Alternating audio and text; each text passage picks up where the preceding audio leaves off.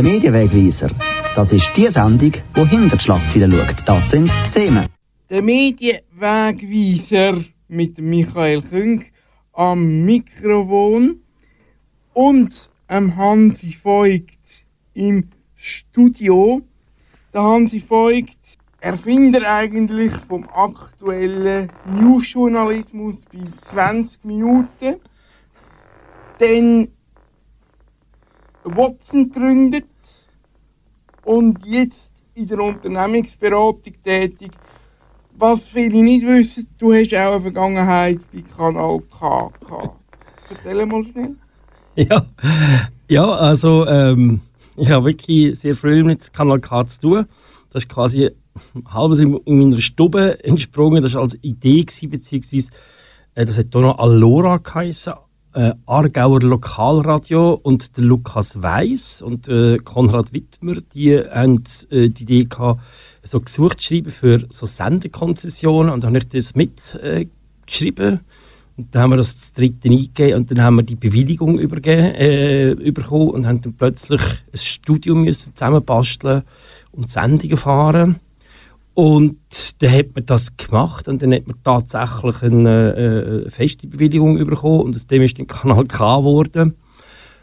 Und da bin ich sehr, sehr stolz drauf. Aber eben, ich habe Kanal K nicht erfunden, ich habe nicht den Newsjournalismus erfunden, sondern äh, ich bin einfach bei 20 Minuten online gewesen, wo es noch vielleicht etwa 10 Leute waren und sieben, äh, sieben, acht Jahre später sind wir fast 100 gewesen.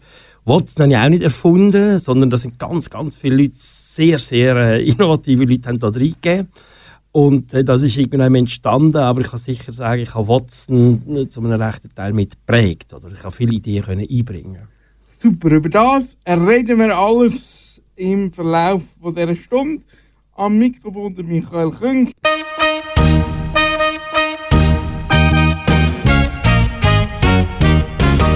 Musikalisch ist es schon fast Tradition. Der Medienwegweiser verschreibt sich um die Zeit immer der Höhepunkt aus Sing meinen Song. Das mal fangen wir an mit einem Milo, der zum ersten Mal auf Hochdeutsch singt. Da müsste Musik sein. Was für eine Nacht, mit dem Schädel aufgewacht Gieß den Kaffee wie in Zeitlupe ins Glas. Wenn du magst, kannst du noch bleiben. Folgt ein unsicheres Schweigen. Du schließt die Tür, es wird still, ich schau dir nach. Mit dir Trompeten, Geige und Chöre, irgendwas gegen die Stille hier. Paukenschläge, Trommelwirbel, ein leises Klavier. Ey, da muss Musik sein, überall wo du bist. Wenn es am schönsten ist, spiel es wieder und wieder.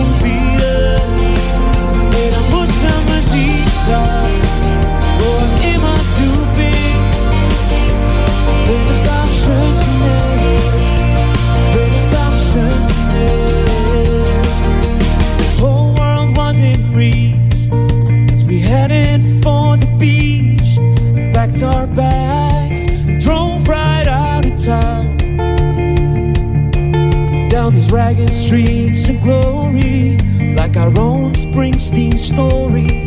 And you whisper, All I need is right now. The choirs are singing, symphonies ringing, chasing the silence inside this car. Drums are beating, pianos repeating, long beat guitar. Yeah, there's gotta be music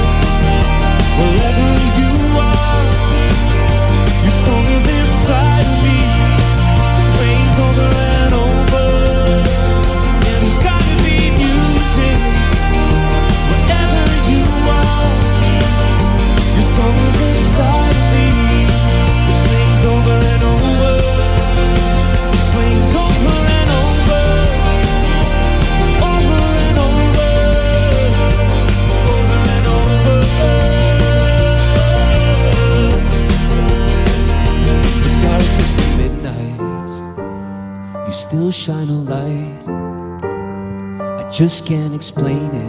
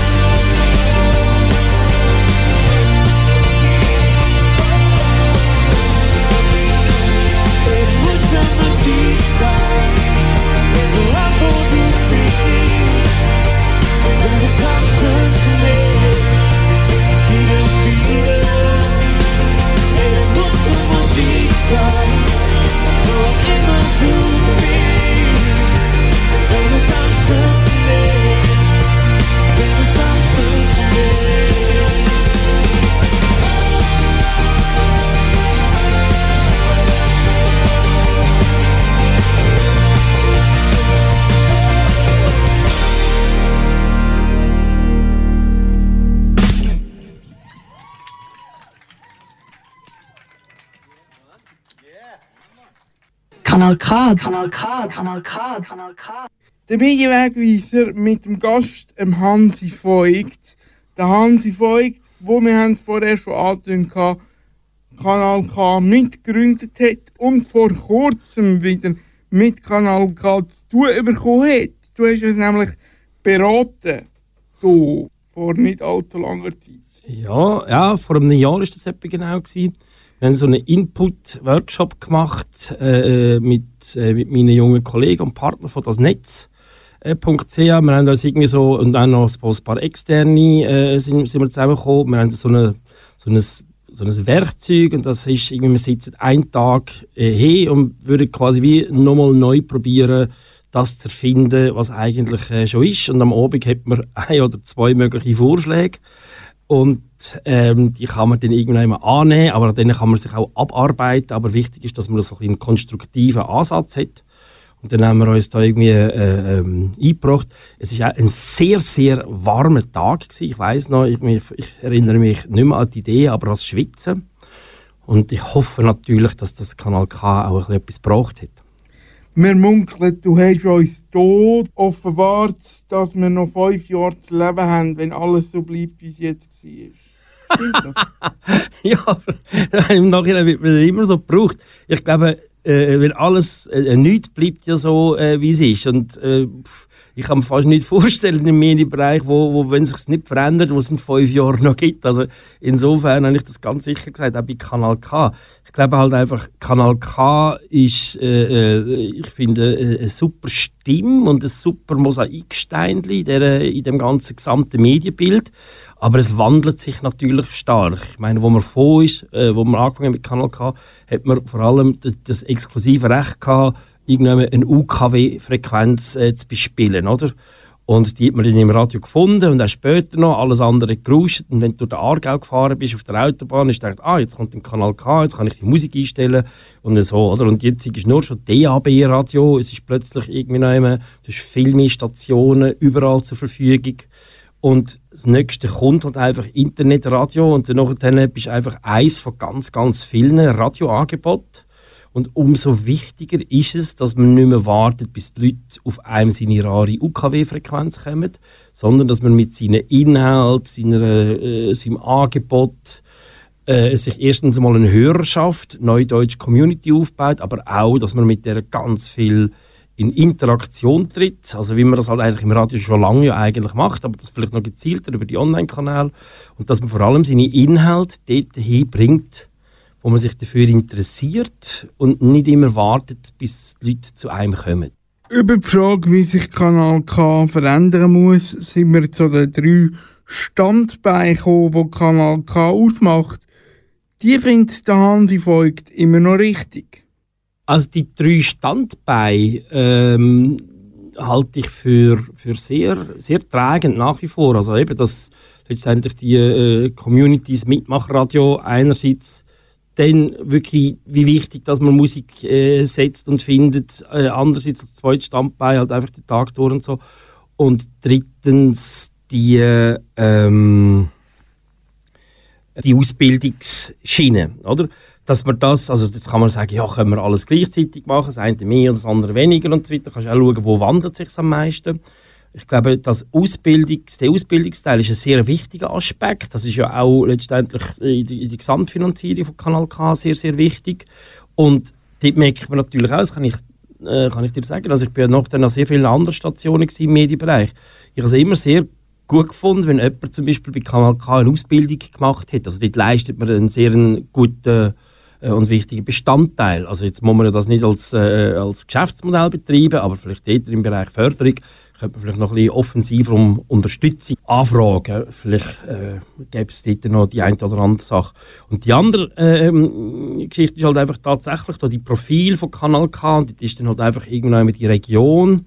Ich glaube, dort gibt es tatsächlich noch mehr Möglichkeiten, dass man in dem lokalen Bereich äh, Aargau, Mittelland, äh, Baden, immer die Knoten, wo man da irgendwie dann hinleitet, dass man so als, als regionale Informationsknoten und Austauschpunkt sich anfängt verstehen. Also, dass man, äh, ähm, ja, dass man die Leute auch verbindet und nicht einfach nur irgendwie von oben ab predigt, aber dass man auch die Sachen, die man hat, zu den Leuten bringt. Und eben zu den Leuten bringen, zum Beispiel, das ist dort sicher ein wichtiger Teil gewesen, dass man viel aktiver, zum Beispiel dort, wo die Leute schon sind, die sich für Musik äh, interessieren, zum Beispiel auf Spotify oder so etwas, dass man dort auch eine Rolle anfängt zu spielen, dass man dort merkt, ah, Kanal K, die haben doch eine U-Kompetenz in Musik und dann fange ich den an zu folgen, dass man überhaupt wieder irgendwann anders von Kanal K etwas mitbekommt, dass man es sieht und nicht nur auf diesen UKW-Frequenzen, die es noch gibt, aber nicht mehr ewig.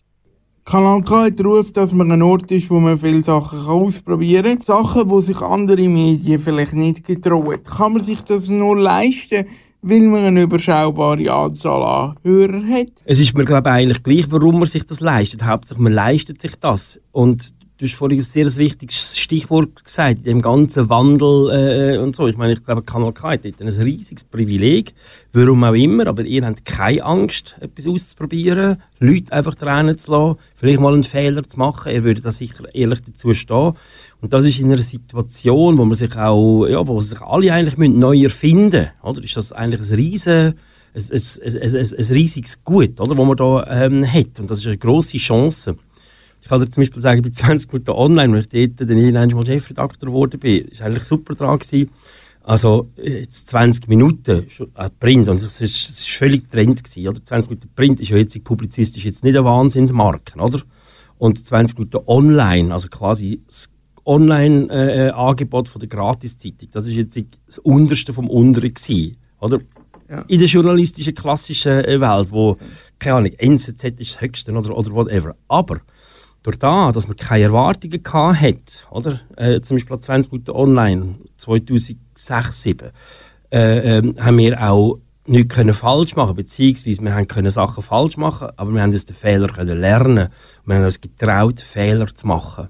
Das hat sehr viel mit, dem, äh, mit der Angst zu tun, die die anderen haben, wo sie irgendwo erstarren, sie machen nichts Neues. Das findet man in ganz vielen Firmen irgendwann, wenn man eine riesige Angst, etwas falsch zu machen.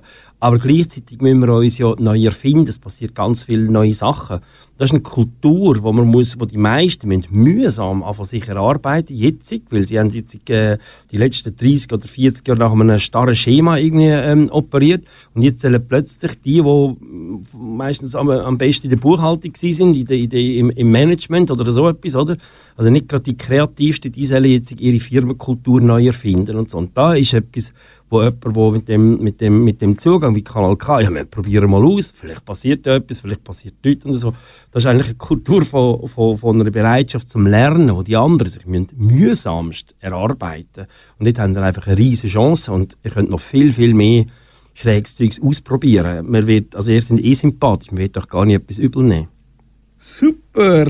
Gut. Darum probieren wir auch etwas aus. Wir reden nämlich über die heißen Themen im Journalismus äh, über die Zuckergeschichte. Da habe ich gar nicht gewusst, ob ich das darf und will thematisieren. es gibt keine Tabus. Wir machen es jetzt. Nach einer kurzen Pause. Bei Kanal K.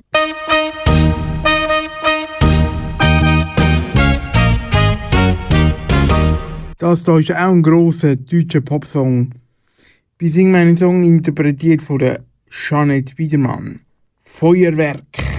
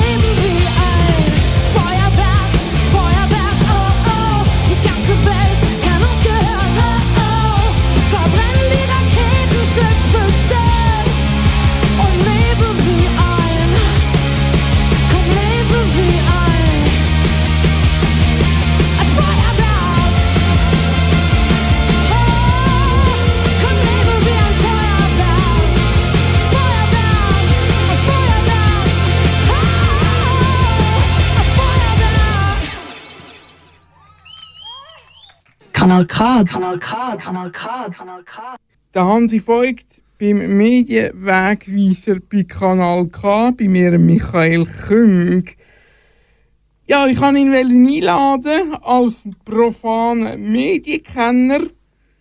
Und da schaut man auf einmal den Club und merkt, ups, der Hansi folgt steckt da irgendwie beim grössten Thema, wo medial im Moment diskutiert wird, mit drin. Erzähl mal, wie ist das gekommen? Ähm, ja, also du sprichst an, du hast vorhin gesagt, irgendwie so, äh, äh, bei, bei der Zuckergeschichte, oder? Wenn du gesagt hättest, beim Zuckersex-Skandal, dann wäre ich schon reingeratscht, weil der Zuckersex-Skandal, in Anführungszeichen um die Jolanda Spies-Hecklin, ist kein Sexskandal, sondern ist ein Medienskandal. Und es ist wichtig, dass man das anfängt als das sehen und bezeichnen.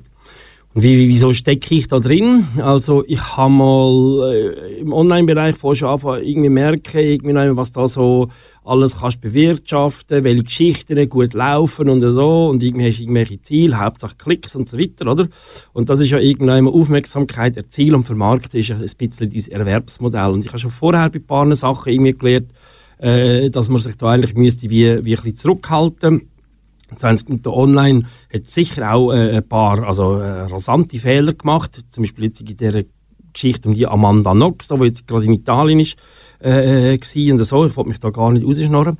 Aber ich habe wirklich viele Sachen irgendwie dort schon gelernt. Und irgendwie vor 2014, im Dezember, ist dann plötzlich die Geschichte losgebrochen. Irgendwie noch einem SVP-Kantonsrat und äh, grün-alternative Kantonsrätin in äh, äh, eindeutige Stellungen oder, oder irgendwie Situationen vermeintlich gesehen vom Hörensagen oder so etwas und dann werden die einfach an die Öffentlichkeit geschleicht, oder? Mit Namen und Foto. Und nachher bricht eine Medienlawine über diese Leute rein, Jolanda Spies-Hecklin und aber auch der andere, weil äh, der SVP-Kantonsrat, von dem wollte ich eigentlich wieder Namen nicht mehr sagen, weil der ist ja aktiv, will nicht in der Öffentlichkeit äh, äh, mehr sein. Aber die sind in die Öffentlichkeit gezerrt worden und nachher ist eine Medienlawine über die losgebrochen, wie sie noch nie wie ich sie noch nie erlebt habe. Wir bei Watson sind dort schon sehr, sehr zurückhaltend in der ganzen Berichterstattung. Aber eben allein der Blick hat im Jahr 2015 äh, 160 Artikel geschrieben über Jolanda Spies-Hecklin, ohne einig mit ihr geredet zu haben. Und ich habe jeden Mal, als ich bei Watson gegangen bin, und unmittelbar nachher, habe ich immer noch die Jolanda Spies-Hecklin äh, gesehen, die da irgendwie vor sich hin äh, gegen alles äh, strampelt etc. Die Medien, die eigentlich sich hätten müssen den Vorwurf gefallen lassen, hey, was macht ihr da eigentlich? wo, wo die Geschichte, die hat von hinten und vorne nicht gestummen, oder? Aber der, wo so die Jolanda Spies-Heckling eigentlich gar nie die Chance bekommen, die Geschichte mal wirklich zu erzählen. Man hat ihr quasi wie das Mikrofon abgedreht, oder? Die Medien sind nicht zu ihren Fehlern gestanden. Und wir haben keine Fehlerkultur in den Schweizer Medien. Das ist sehr problematisch. In amerikanischen Medien, New York Times, hast du jeden Tag auf der Seite 2 hast du irgendeine Entschuldigungen, Richtigstellungen, was ein Journalist zum Beispiel gestern irgendwie leicht falsch gemacht hat oder so etwas. Geht niemandem Zacken aus der Krone, äh, trägt sehr stark zur äh, äh, Glaubwürdigkeit auch bei. Und jetzt die Spies-Heckling-Geschichte. Ich bin dann mal irgendwie, ich habe mich dann mal getroffen mit Jolanda Spies-Heckling, habe mit ihr angefangen reden und habe gesagt, ich würde mit ihrem Mann reden und ein Interview machen mal die Geschichte von dort aufrollen. Und dann habe ich das Interview gemacht mit ihrem Mann, das gibt es heute noch auf Watson. Und ich äh, habe eigentlich da die ganzen Fragen irgendwie möglichst ausgeräumt und vor allem geht es darum, die Leute haben nur zwei Geschichten, äh, zwei mögliche Geschichten im Kopf. Die Jolanda Spies hat entweder freiwillig Sex gehabt mit dem, mit dem äh, SVP-Kantonsrat, Variante 1. Variante 2, sie sind, äh, äh, er hat sie vergewaltigt. Es gibt aber eine dritte Variante, das ist sehr, sehr wichtig. Zum Beispiel ist er auch ein Medienopfer. Also sie vermutet ja, dass sie K.O.-Tropfen bekommen hat er hat vielleicht auch K.O.-Tropfen bekommen. K.O.-Tropfen haben einen vollkommen falschen Namen. Das ist nicht einfach, man geht ohnmächtig um, sondern äh, das ist zum Teil enorm euphorisierend, das ist zum Teil aphrodisierend, also man wird spitz wie Nachbarslumpi, man wird, anhänglich und, und, und. Das Falscheste an der, an der, an der K.O.-Tropfen ist ihr Name. Und jetzt geht aber in diesen Medien ein Kopfkino los. Alle sehen die attraktive Kantonsrätin, der, der, der büffelige SVPler und, und, und das verselbstständigt sich und sie hat keine Chance, die anders zu erzählen.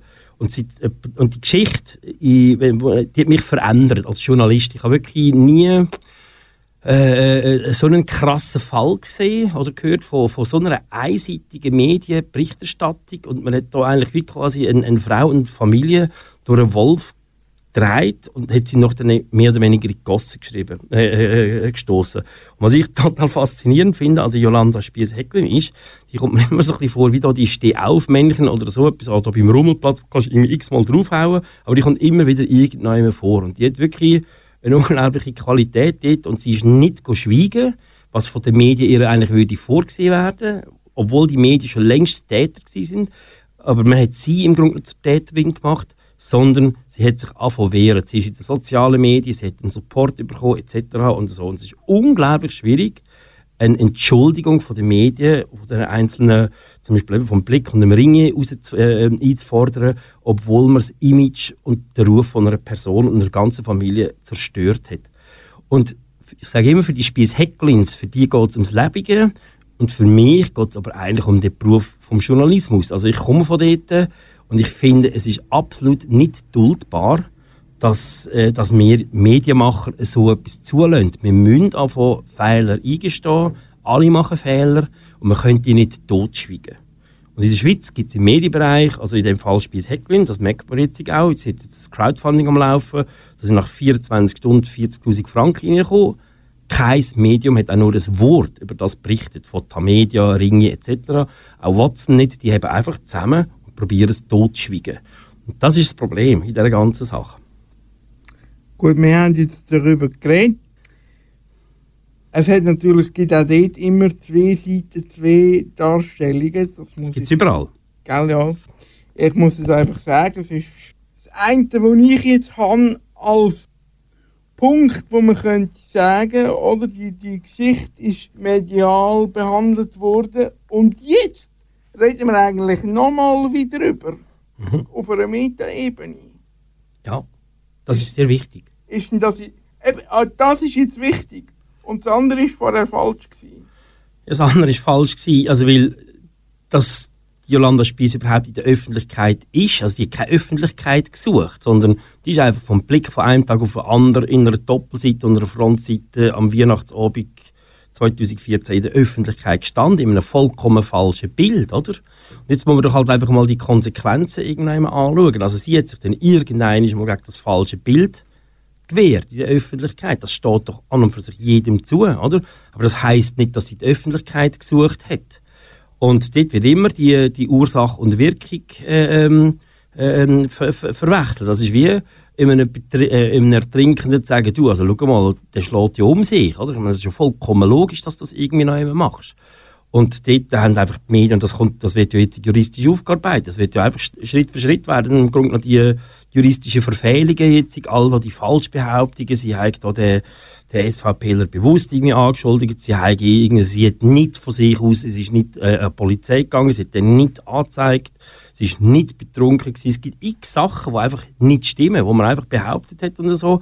Und die Korrektur von dem falschen Bild, dass die Medien ihr das als Mediengeilheit auslegen, das ist eigentlich der Gipfel von der Verfrorenheit, weil letztendlich ist sie nicht mehr auf der Anklagebank, auch der SVP-Politiker nicht, sondern die Medien sind oder? Und die Medien tun jetzt eigentlich den Vorwurf seit Jahren umkehren und behaupten immer, sie sind einfach, äh, sie sind einfach mediengeil. Und das stimmt nicht, das ist ein Medienskandal, es ist kein Sexskandal.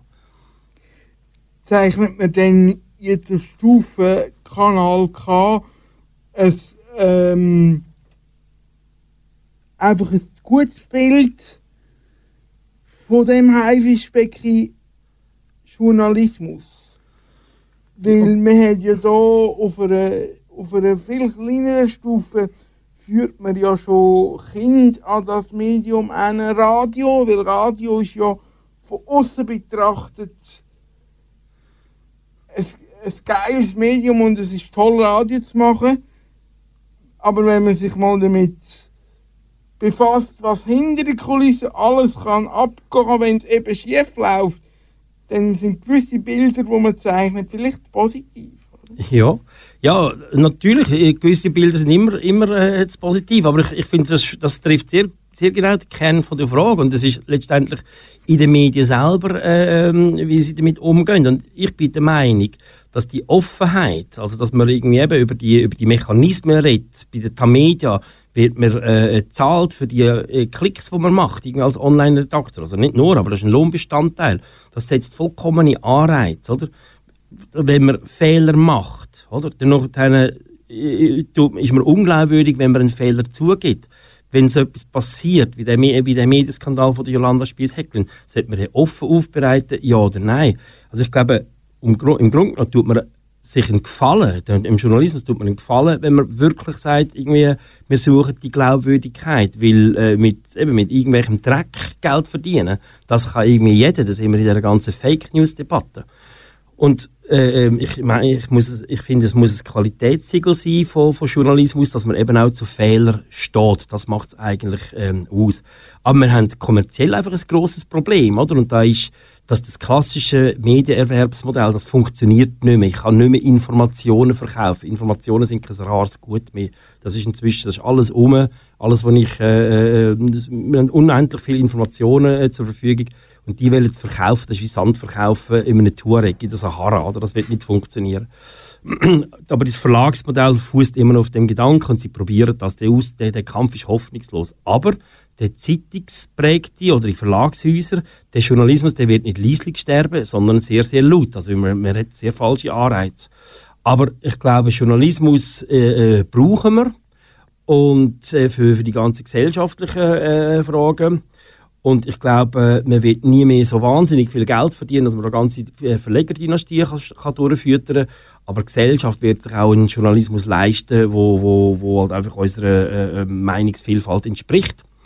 Und von dem her kann man nicht ein, äh, ein gut genuges Bild vom Journalismus äh, ähm, zeichnen. Man muss auch die Ansprüche hoch hängen. Und wenn das Verlagssystem nicht mehr in der Lage ist, die zu heben, dann muss man über eine ganz grundsätzliche Reform von unserem Mediensystem anfangen, nachdenken. Dazu, aber eben, wir haben dann auch ganz andere Bestimmungen. Vor einem Jahr sind wir noch da und haben über die Abschaffung der SRG-Gebühren und die Nobilag-Geschichten geredet, oder? Und ich glaube, wir sehen das Versagensmediensystem zunehmend aus diesen klassischen Zeitungsverlegen raus. Die werden es nicht können leisten Und gerade in der Übergangsphase ist es enorm wichtig, dass wir zum Teil einen, einen finanzierten Servicepublik haben, wo, wo fast noch grösser ist als, äh, als das jetzt. Weil wir haben das Recht auf Informiertheit in unserer Gesellschaft. Und das muss man durchsetzen. Da können wir auch keinen Kompromiss machen, nur damit ein paar Verlegerfamilien noch wahnsinnig viel Geld verdienen. Was kommt denn nach dem Verlegermodell? Eben, das weiß man noch nicht. Hast du schon. Ja, Mal, also ich meine, das, das zeichnet sich ja irgendwie noch immer ab. Ich finde auch, oder, das Verlegermodell, ich glaube, äh, ähm, das ist jetzt auch ein politischer Bestandteil von der Debatte. Die wollen sich jetzt subventionieren und so weiter. Das ist alles äh, okay. Wichtig ist, dass man das einfach zeitlich beschränkt und fair macht. Also, dass man von mir aus sagt, jetzt kommen die noch fünf Jahre irgendwie Geld über und jetzt kommen es noch 100 Millionen über Zeitungszustellerei oder so und dann wissen sie aber, irgendwann ist das fertig und gleichzeitig und mit denen muss man eine Abwicklungsdebatte führen. Gleichzeitig dürfen aber die auch nicht der Neuerung äh, äh, mehr blockieren, weil sie sich immer äh, Privilegien wollen sichern Zum Beispiel, dass im Online kein Textportal äh, äh, äh, bezuschusst werden, so wie sie mit ihren Zeitungen. Und ich glaube, man muss etwas Neues äh, zulassen und da, das, muss, das muss man als Markt ganz neu veranstalten. Und ich glaube, dort ist es einfach wichtig, dass zum Beispiel gerade im lokalen und regionalen Bereich eine Abdeckung ist und passiert, dass man viel vernetzter anfängt denken. Nicht immer denkt, der andere muss mir gehören, sondern dass ich mit der anderen anfängt zusammen äh, arbeiten. Und einfach vom Grundsatz her, bevor ich mich da zu lange äh, in Detail rauslasse, ist es halt einfach so, das Ganze, was wir uns da immer mehr bewegen, das heisst Internet und nicht Intersilos, oder? Und die Verleger, äh, die haben immer die Tendenz, Silos zu schaffen und die, die gehören ihnen. Was wir aber müssen denken, zum Beispiel regionale, lokale oder fachliche Knoten, wo, einander, wo sich miteinander vernetzen. Und in etwa so muss man die Medienlandschaft von der Zukunft planen. Und das ist also etwas mit, äh, es gibt so ein Infrastrukturmodell, wo ich etwas zu tun habe, das heißt äh, wie Publish. Das ist eigentlich genau der Versuch, so Knoten infrastrukturell irgendwie zu vernetzen und denen Tools zur Verfügung zu stellen. Das ist interessant. Im nächsten Teil gehen wir dann ein bisschen zurück und fragen, was ist denn die Leidenschaft, die der Journalismus ausmacht. Vorher haben wir es musikalisch vom Feuer gehabt, jetzt ebenfalls. Alles brennt in der Version von Sing meinen Song.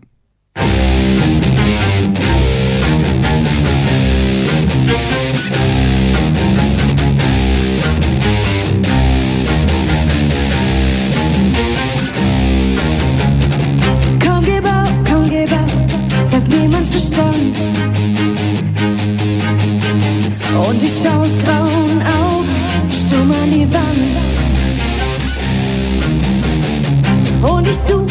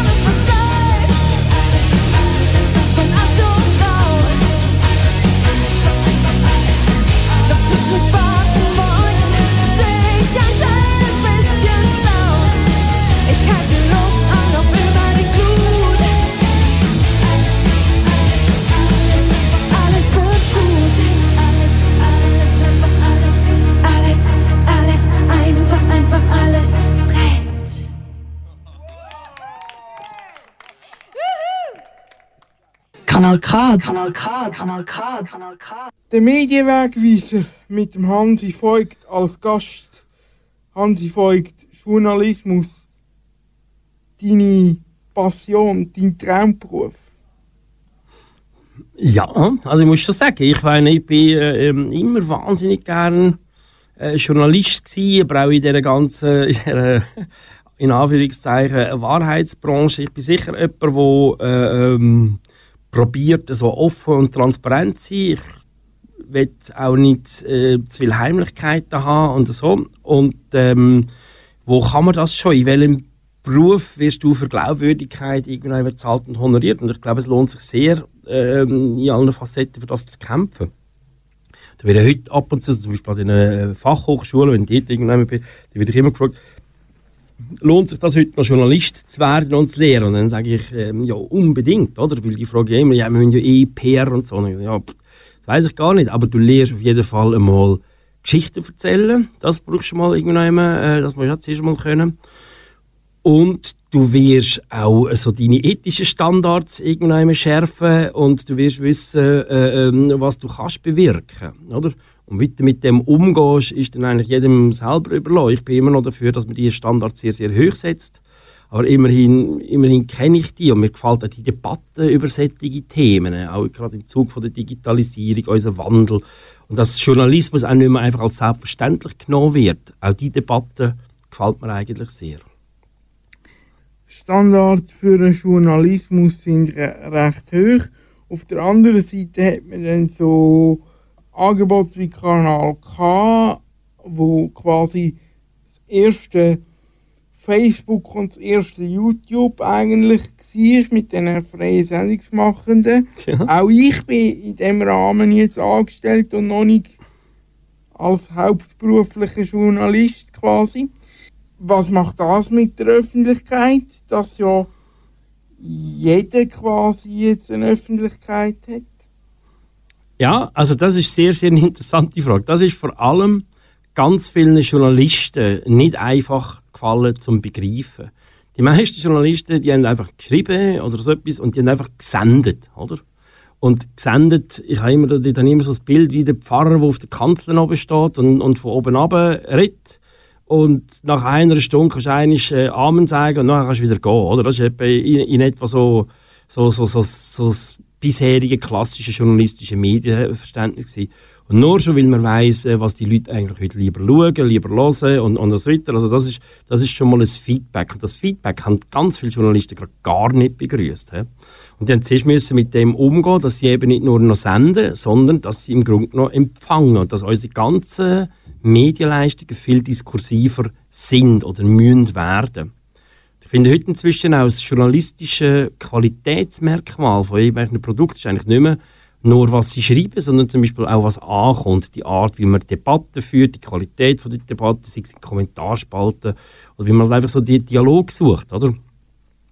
Und das hat, äh, äh, ich glaube, das ist noch gar nicht ganz verdaut. Dort sind immer noch klassische Journalisten, die vom Sender kommen, sind zum Teil vollkommen überfordert, was jetzt da irgendwie alles retour kommt. Die sind nicht im Dialog ähm, und so. Und das, aber jeder kann irgendwie eben so selber von mir zu einer Marke werden, dass, dass man eine Chance hat.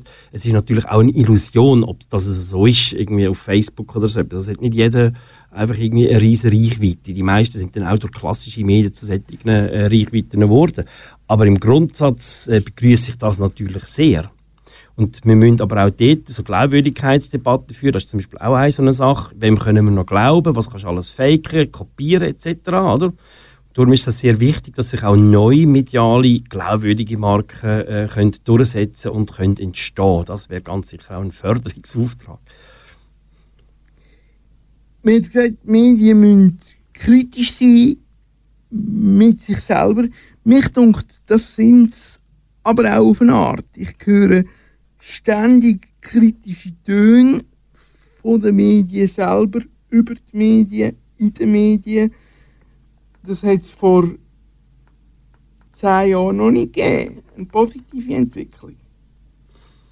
Ja, also es ist natürlich halt ein Kennzeichen, dass man den ganzen Medienwandel äh, zur Kenntnis nimmt, nimmt, oder? Es ist nicht mehr alles so äh, ja, wie es vor 10 Jahren oder 15 Jahren war. Also kann man über, über Neuerungen oder Entwicklungen reden, die sind sichtbar, die kann man gut, die kann man schlecht finden.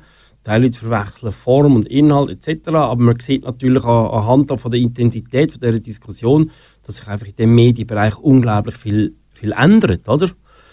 Und jetzt, wie viel Selbstkritik, wie viel Neid, wie viel man den anderen vorwirft und so weiter dabei ist, weiß ich eigentlich gar nicht. Aber grundsätzlich ich zum Beispiel überhaupt keine Angst, äh, dass, man, äh, dass man zu wenig Medienkritik ausübt oder so etwas. Für, nur weil es jetzt in den Zeitungen vielleicht einen Medienredakteur weniger gibt äh, oder nicht. Weil die Medienkritik, die findet einfach heute ganz anders statt. Nämlich in dem, dass zum Teil die Leute einfach die Medien nicht mehr nutzen. Und zwar in allen Bereichen. Oder?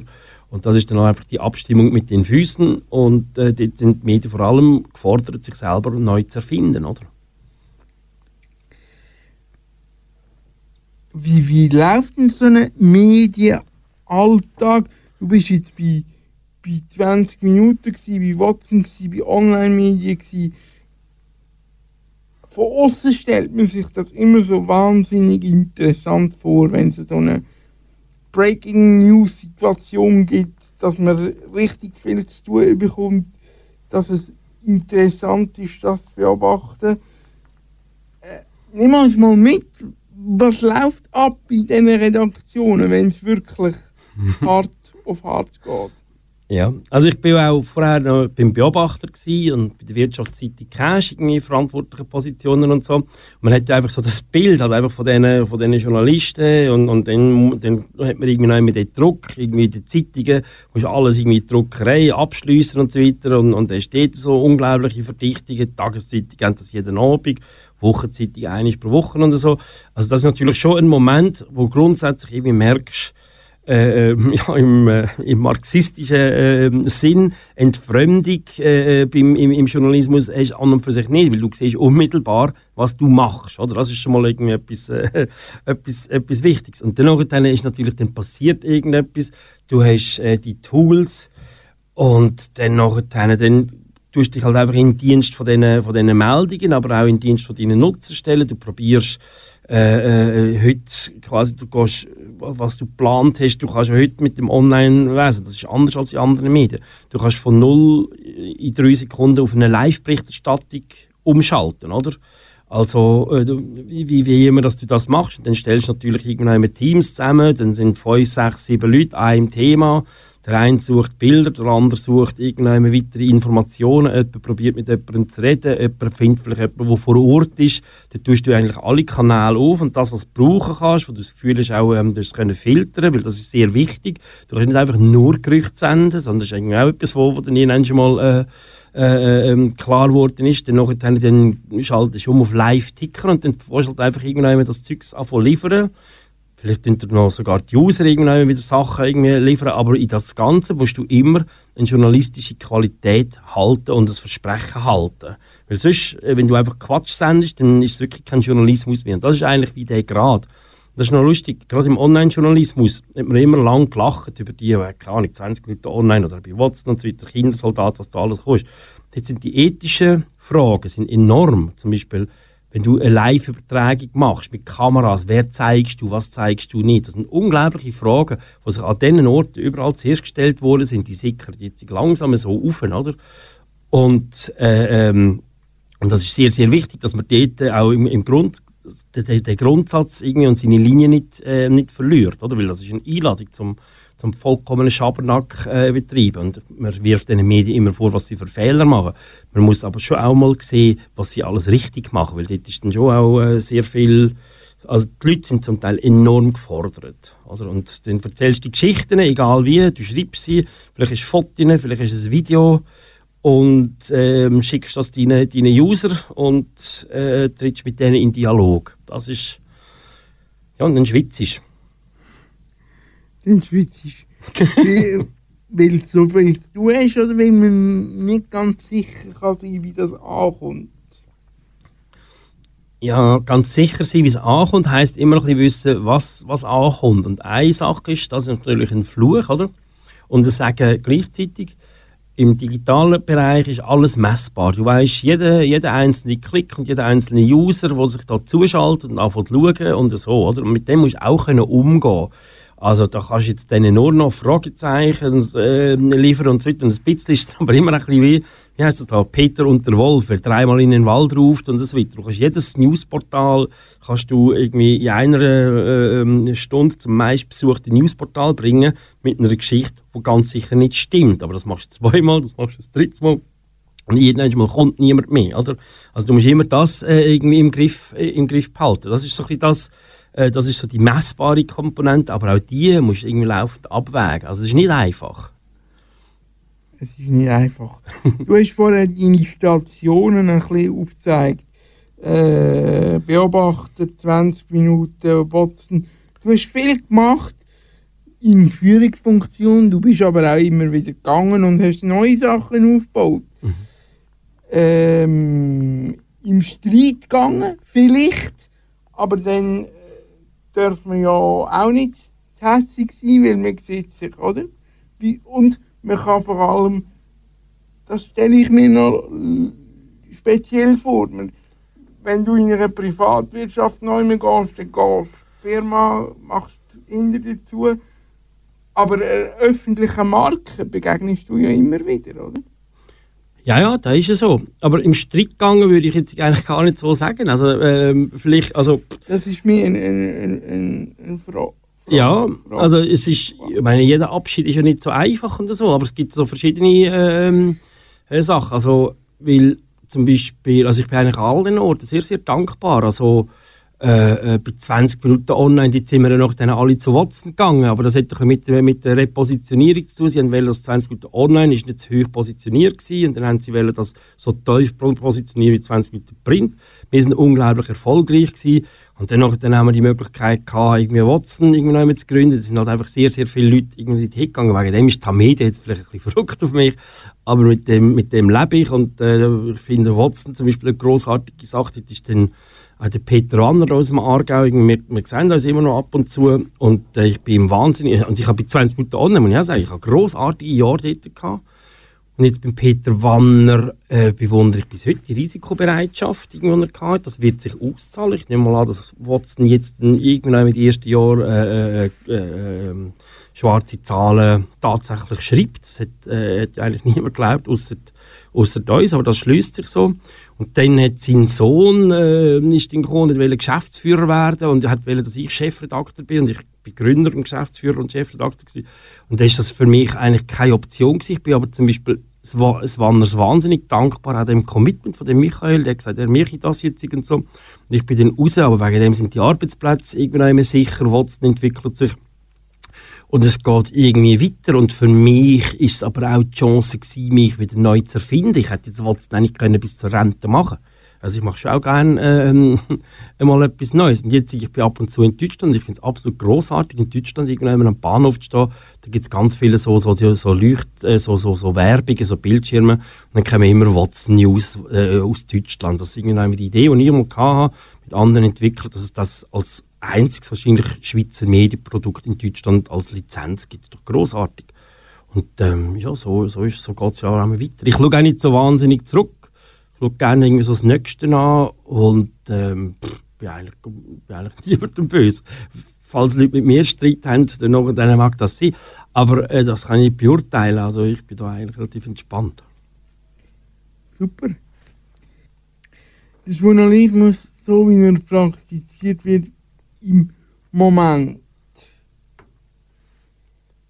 Ist er unabhängig? Gibt es unabhängigen Journalismus? Ja. ja. Jetzt die grossen Themen. Ähm, er sollte unabhängig sein, oder? Und man wirft zum Beispiel der SRG oder SRF oft vor, ja, die sind abhängig vom Staat, darum braucht es die Privaten und so.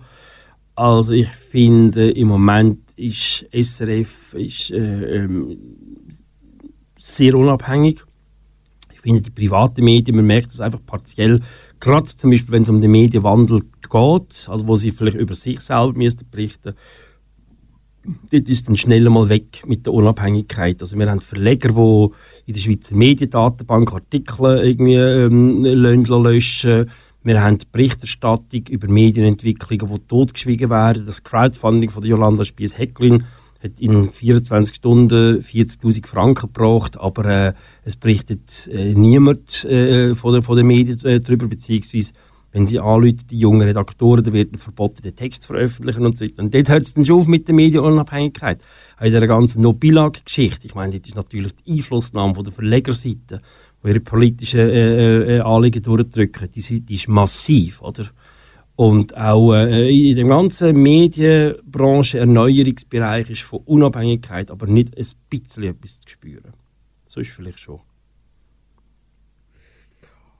Okay, recht intensive und spannende Aussagen, wo ich gespannt bin, ob wir äh, Rückmeldungen bekommen auf die Sendung. Hoffentlich positive. Wir müssen vielleicht sagen, dass äh, weder ich noch du Lohn bekommen von Se- für die Sendung. Und Wir sind unabhängig. Genau, wir sind unabhängig. Alles in allem wirst du aber, wir haben es vorher schon kurz angetönt, sagen, der Journalismus als Branche, der lohnt sich. Für Neueinsteiger. er lohnt sich für die Gesellschaft. Ich sage es mal so. Also ich meine, Journalismus, mit Journalismus wirst du in Zukunft nicht mehr wahnsinnig viel Geld verdienen, oder? Äh, es wird einfach, es wird mehr oder weniger eine Dienstleistung werden, ein Service, oder? Und äh, du verlierst deine Monopol oder so etwas oder deine Privilegien und du wirst das überkommen, wo man von mir sagt, der Gesellschaft, ist es das wert? Ich glaube, die Zeiten, dass man da irgendwie weiterhin, die Media lässt sich jedes Jahr, die Eigentümer kommen 50 Millionen Dividenden auszahlt über, oder? Das ist nicht machbar in, äh, in fünf oder zehn Jahren. Wenn man dem sagt, lohnen, das ist vorbei. Aber als, als, aus gesellschaftlicher Sicht lohnt es sich wahnsinnig, dass es weiterhin Journalisten und Journalismus gibt. Und die Journalisten haben heute schon schlecht verdient, die verdienen es einfach in Zukunft auch. Das ist ja eigentlich egal. Gut, dann würden wir jetzt äh, hier abschließen. Und ich sage dir Danke und hoffe, dass äh, ich jetzt aus dem Rohmaterial, was im Moment noch ist, wenn ihr es daheim hört, es jetzt eigentlich eine einigermaßen anständige, anständige Sendung wurde sie, vielleicht auch mit ein bisschen Handgriff oder mit ein bisschen Fehler, aber wie gesagt, Fehler dürfen passieren bei Kanal K sowieso. Interessant wird vor allem darum, weil jetzt Mittwoch Nachmittag ist und ich nur noch zweieinhalb Tage habe, um das Ganze zu schneiden. Mal schauen, was am Schluss auf dem Sender ist. Danke dir, Hansi Voigt, für das Gespräch. Merci vielmals. Sehr gern geschehen. Hat mich sehr gefreut, Michael. Danke dir. Und ich glaube, wenn jemand eine anständige Sendung machen kann, dann wirst es du sein. Merci vielmals. Danke und euch einen schönen Abend. Das war das Einzelinterview gewesen mit dem Hansi Voigt. Es ist schon ausgegangen, dass vor allem die Ereignisse rund um Zug im Zusammenspiel mit der Jolanda Spiess Hecklin auch anders gesehen können werden. Beide Parteien, also Rinier und Jolanda Spiess Hecklin, haben den Fall an die nächste höhere Instanz weitergezogen. Laut meinem Wissensstand in der Ausstrahlungswoche von dieser Sendung. Rini wird bis zum Abschluss von der Verfahren zum Fall Spiessheckling gemäss dem Medienclub zu dem Thema eine Krassstellung beziehen.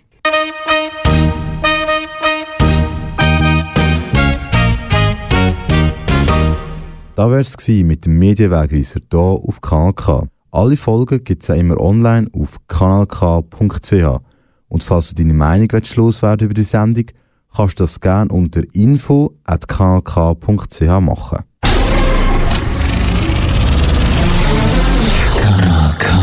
Die nächste Sendung auf dem Sender heisst Kompass. Mein Name ist Michael Künk. Schönen Abend.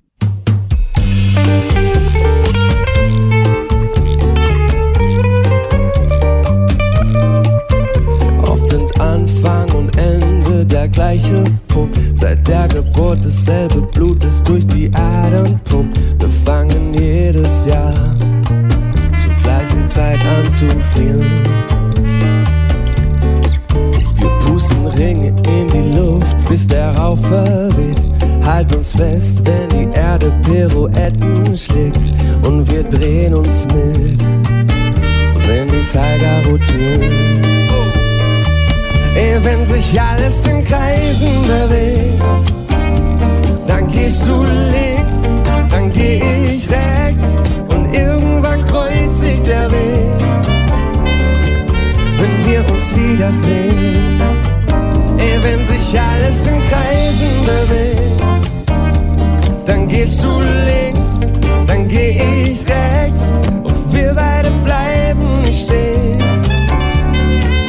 bis wir uns wiedersehen.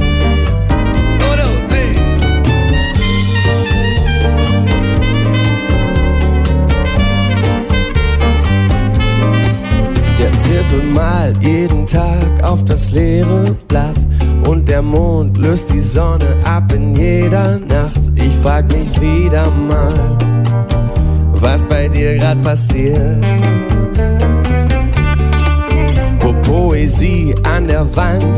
Kneipenklo. Halt nicht fest, was du liebst, sondern lass es los. Und wenn es wiederkommt, dann gehört es zu dir. Oh, wenn sich alles in Kreisen bewegt, dann gehst du links, dann geh ich rechts und irgendwann kreuzt sich der Weg wenn wir uns wiedersehen. Ey, wenn sich alles in Kreisen bewegt, dann gehst du links, dann geh ich rechts und wir beide bleiben nicht stehen. Wenn wir uns wiedersehen. Egal wie weit wir uns entfernen. Auf dem Radar seh ich